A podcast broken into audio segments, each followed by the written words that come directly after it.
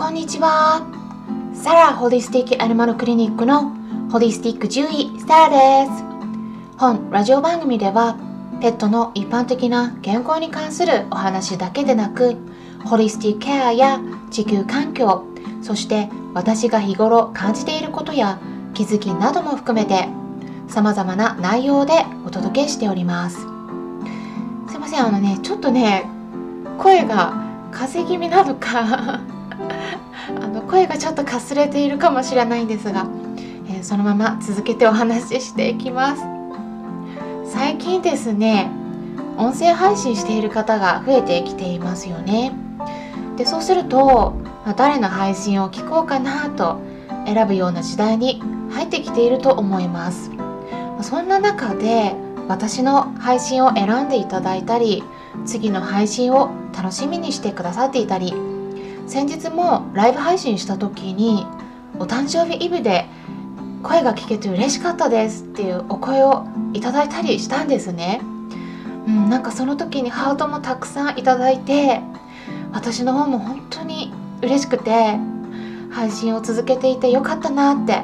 もう最近しみじみと感じているところです。いつも配信を聞いてくださり本当にありがとうございます。今回はちょっと私のことも含めて国際結婚と人と動物のコミュニケーションの意外な共通点があるなとふと思ったのでこのテーマでちょっと雑談っぽく語ってみたいと思います、うん、ちょっと私のことを最初にお話ししますとプロファイルにも記載してある通り私はアジア系イギリス人と国際結婚して、まあ、約5年くらいになるんですね。でその前は2年くらい遠距離でお付き合いしていました。で私は日本にいて主人はイギリスでということで、まあ、遠距離のハードルもありそして何よりも日頃使っている言語が違っているので国際恋愛とか国際結婚の場合ってどうやってコミュニケーション取っていたの？と気になっている方がいらっしゃるかもしれないんですが言語は英語で話していてでその時はあのスカイプとかフェイスブックなどでチャットしたりビデオ電話したりしていたんですね。ただよくよく考えてみたらまあだからといってなんか問題が生じるっていうことはあんまりなくて、まあ、なんか不思議と、うん、コミュニケーション取るのに苦労したことってあんまなかったなと思いました。で主人の場合あの今まで、うん、お付き合いした中でも、うん、なんか一番一緒にいて楽なんですね、まあ、これは主人がイギリス人だからとかアジア人だからとか、まあ、そういったことではなくてなんか本当に個人的なことなのかもしれないんですがただだからといってあの主人のことをじゃあ全部、うん、丸ごと理解しているかっていうとそうではなくてやっぱり、うん、あの主人は小さい頃からずっとイギリスで育ってでイギリスの学校に通ってイギリスの大学を卒業して仕事をしている人なんであの背負っている文化っていうのはやっぱり日本人とは違うなと感じるところはまあまああります。例えば時間的な感覚とかですね。あの日本だと、うん、バスとか電車とか遅れることってあんまりないと思うんですがイギリスの場合はよくあります。でそれでその流れであの仕事の場合はまあ別なんですが、ま、普段待ち合わせの時間に遅れるっていうのも、うん、イギリス人だったらまあ結構あることなんですね。でもまあ逆に相手が遅れる人であればなんかあんまり気にしないんであの私としてはなんか逆にすごく楽っていうのはあります、うん、相手がきっちりしすぎているとあのもうなんか絶対に遅れることができないっていうこうプレッシャーがありますよねでもそういうのがなくて楽だったり、うん、あとはあの洋服とかもなんか周りの人がどんな服を着ているかとかっていうのをあんまり確認して合わせようっていうことがないですね。まあ、寒かったら夏であっても上着を羽織ったり、まあ、冬でも暑かったら半袖に短パンの人もいます。なんか周りの意見はあんま気にしないんですよね、うん、周りの人が「えい」と言ってるから自分も「えい」と言うみたいな。なんかそういうことは全くしなくて逆に、うん、違ったなんか変わった意見の方に興味を持ったりします。あとはあの女性に対する価値観っていうのが、うん、あの例えば食事は女性が作るべきとかってあと子供は、まあ、メインは女性が育てるべきで、まあ、旦那さんがね手伝う場合もあるけれども日本だったらメインは女性じゃないですか。でもそういったなんか先入観っていうのもあんまり持っていないです。でまあこれはもしかしたら世代の影響もあるのかもしれないんですがあのイギリス人の場合例えばあの男性が女性に対して朝とかにコーヒーを入れたり食事を作ったりっていうことは結構あることなんですね。なのであの女性としてはもうすっごく楽です。うん。まあ、こんな感じで国際結婚だともともと背負っている文化的な背景が違ったりするんですけれどもお互いにあの違っているっていうのはもう最初から分かりきっていることなので、まあ、その違いをあえて修正しようとはしないっていうのが、まあ、国際結婚でもあのうまくいく秘訣っていうか重要なポイントなのではないかなと思っています。例えば同じ人種の人だとなんでここ分かってくれないの？とかあのこれを理解してほしいのにとかって思うことがあると思うんですけど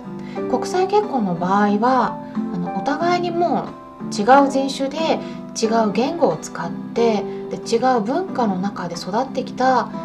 うん性別も違う人間なんだということが大前提にあるので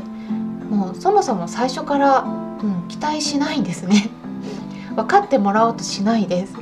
うん、あの分からなくてもいいっていうかなんかあのそこを分かり合うっていうのをゴールにしていない感じです。まあ、なんかここが動物と人間とのコミュニケーションにも通じるところなのかなと思うところがあってあのペットとして飼われている動物例えばワンちゃんや猫ちゃんペレットさんとかウサギさんやハムスターさん鳥さんなど全ての動物に言えることだと思うんですがまず最初から自分のことを分かってほしいって動物に対して思わないですよね。ただ何か問題が起きた時例えば家具を壊すとか引っかいてくるとか噛むとか何か言った場合ではどうしてそんなことするんだろうって疑問に思うことはあるかもしれません。その場合人間だとどうしてそんなことするの？って聞いたりすることができても動物の場合では、うん、聞くっていうことが一般的には難しいといったこともありますよね。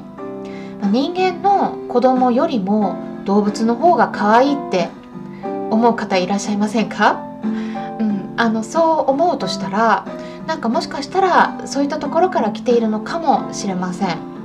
人間の子供だと口答えするし言葉を使うからこそ分かってほしいという欲求が生まれてしまってでそこで、うん、万が一分かってもらえなかった場合に余計に不満が溜まってしまうということがあると思いますでも相手がこ動物だと最初から言語を使えないから分かってもらえないっていう大前提があるので、まあ、そういった不満が生まれることもないんですよね。まあ、そもそも期待しないっていうところですね。口答えされることもなく受け入れてもらえるんで、まあ、人間が相手よりも動物と一緒にいる方が楽だというお話も飼い主さんからよく伺っています。でも動物の場合ではあの問題行動と呼ばれる飼い主さんにとって困ってしまうような行動を起こすことがありますなので動物と暮らしていく上ではその動物の特性を知って何をされるのが好きで何をされることが嫌いなのか何をすると不安になってしまうのか何が不満にさせるのかなどといったことを動物それぞれの飼い方やしつけについて飼い主さんそれぞれが理解していく必要がありますよね。でも国際結婚もこの辺りはちょっと近いものがあるかなと思っています。イギリス人が好むことと好まないことっていうのは人によってもちろん差はあるんですがある程度決まっていたりするんですね。例えばイギリス人の場合なんかあんまり単刀直入な言い方を好まないです。うん、そういう傾向もあるしあとお米よりもハンバーガーとかフィッシュチップスの方が好きな人が多かったりもします、まあ、こういうのって相手が人間であったとしても動物であったとしても相手が何をされるのが好きで何をされるのが嫌いなのかよく知ることがコミュニケーションの基本なんだろうなと感じています。動物がもしも理解できないような行動を起こしていた場合例えばずっと夜泣きし続けるとか触っている時に突然怒り出すとかそういった行動が見られるのであればまずは人間の視点ではなくその動物の視点からその子の心理状態を想像してみることが大切ではないかなと思います。もちろん行動がおかしい場合には病気のこともありますので動物病院で先生に相談してみることも大切です。